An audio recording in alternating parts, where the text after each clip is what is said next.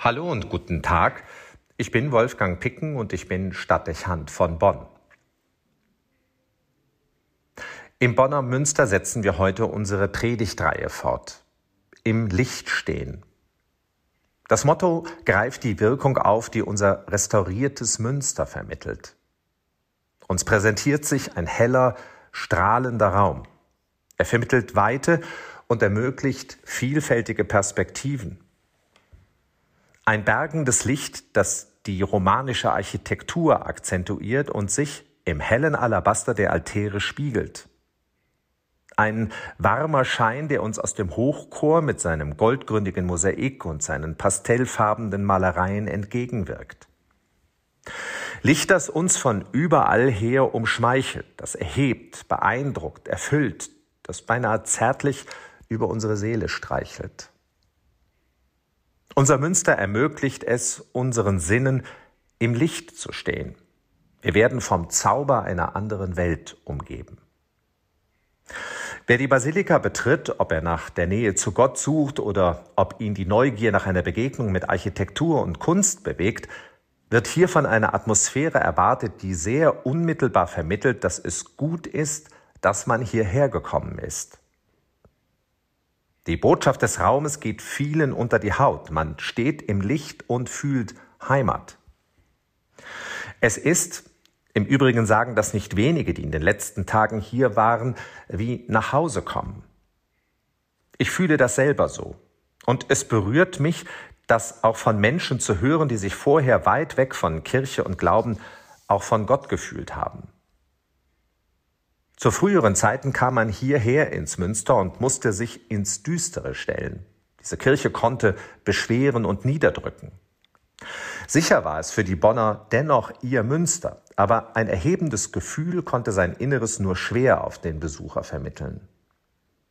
Vielleicht hat das Dunkle und ein wenig Angsteinflößende zu den Erwartungen auch zum Gottesbild früherer Generationen gepasst. Nicht unwahrscheinlich auch zum Selbstverständnis von Kirche.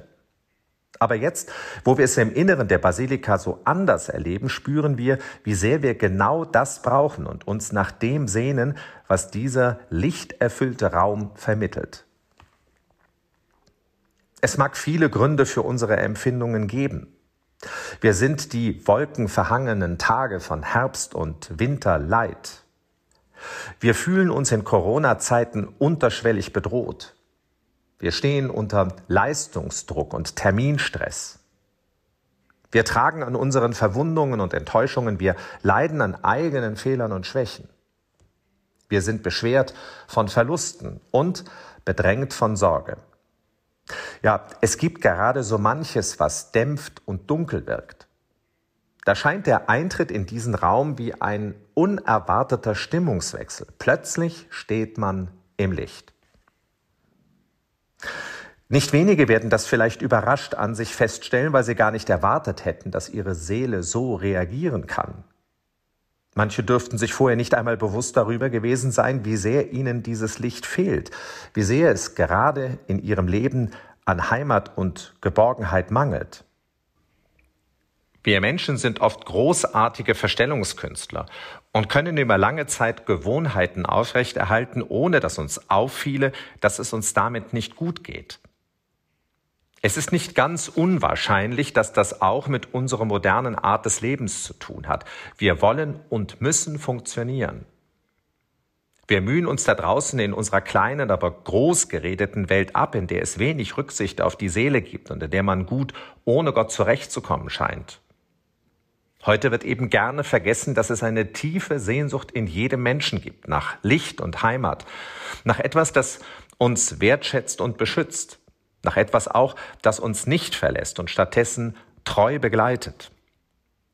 Tief in uns gibt es ein so großes Verlangen nach Liebe und Leben, eine Sehnsucht nach dem anderen, dem wahren, guten und schönen. Im alltäglichen Leben ist wenig Platz dafür. Aber das ändert nichts daran, dass das eine menschliche Grundbefindlichkeit ist. Was aber wird aus dem Menschen perspektivisch werden, wenn das in seinem Leben nicht mehr vorkommt? Wie am vergangenen Sonntag muss ich an die Worte meines geistlichen Begleiters und theologischen Lehrers denken. Wenn die Anthropologie, wenn das Menschenbild nicht stimmt, kommt alles andere ins Rutschen. Der Mensch braucht dieses Licht, braucht Gott.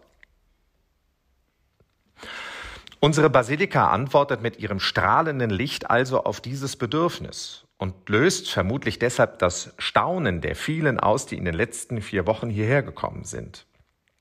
Wir sprechen inzwischen von 50.000 Besucherinnen und Besuchern.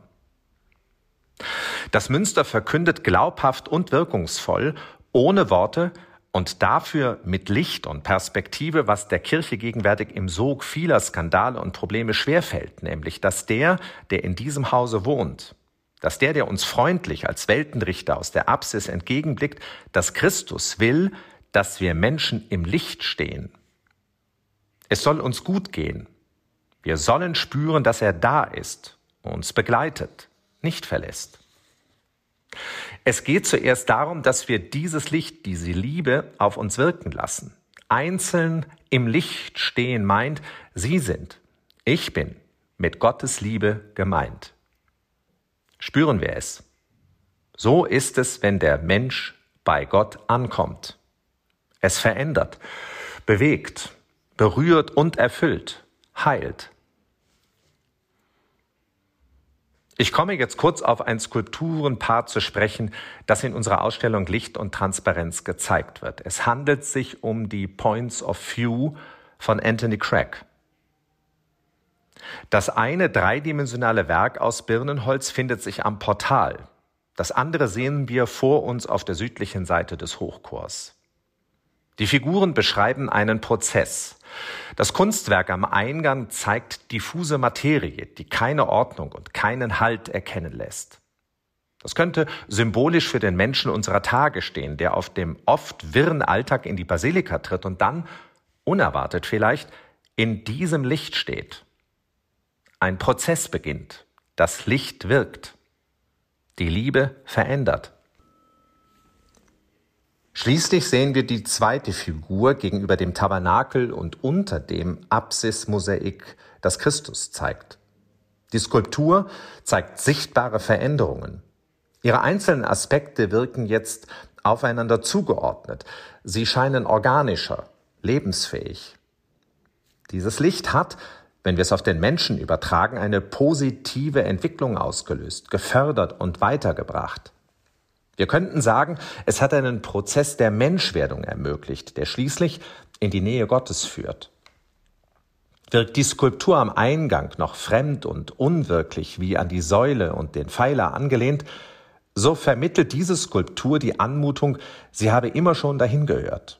Sie fügt sich harmonisch in das Gesamtbild des Hochchors. Man meint, sie könnte sogar aus demselben Material wie das Figurenwerk der Altäre, nämlich aus Alabaster, geschaffen sein. In seinem Licht stehen heißt, eine Verwandlung beginnt. Der Mensch wird im Schein der Liebe zunehmend Mensch, findet neu in das Miteinander mit Gott.